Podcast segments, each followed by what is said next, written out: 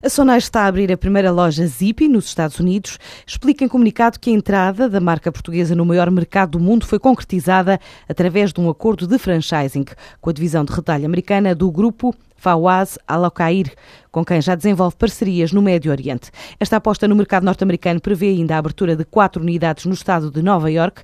A primeira loja abriu esta semana no Sandertown Mail e prevê que outras três abram nos próximos dois meses. No final do primeiro semestre deste ano, as marcas da Sonai contavam com 153 lojas fora de Portugal, das quais 31 em regime de franchising, repartidas por Espanha, Turquia, Arábia Saudita, Malta, Egito, Cazaquistão, Azerbaijão, Marrocos, República Dominicana, Venezuela e Líbano.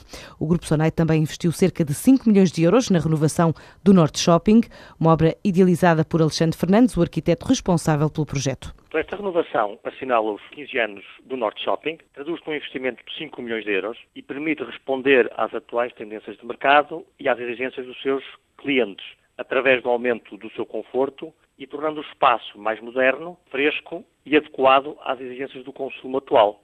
Esta iniciativa foi faseada em três anos, é uma renovação com caráter global, com uma intervenção em praticamente todas as zonas do centro comercial, mas com especial ênfase na zona da restauração, na melhoria da iluminação, nas zonas de estar, no mobiliário, em novos espaços dedicados à família, e isto tudo estará uh, concluído ainda em 2013 também casas de banho, nas zonas de circulação, em elementos gráficos, que estarão concluídas no próximo ano, o que irá resultar numa renovada imagem do centro comercial, mas que pode já hoje ser comprovada Norte Shopping. A renovação do Norte Shopping, avaliada em 5 milhões de euros, anunciada como obra em três fases, a concluir até 2014.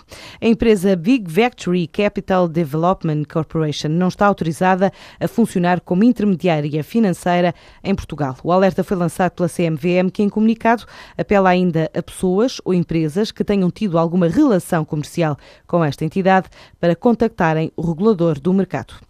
A Câmara de Comércio e Indústria de Timor-Leste assinou um protocolo para fazer parte da plataforma de divulgação de oportunidades de negócio no espaço da Comunidade dos Países de Língua Portuguesa.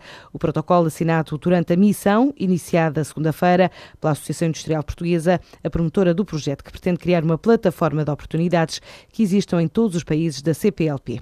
A visita a Timor deste grupo de empresários dos setores da construção, obras públicas, alimentação, rochas ornamentais e equipamentos de escritório termina só no sábado. Pretende reforçar as relações de comércio e investimento entre os dois países.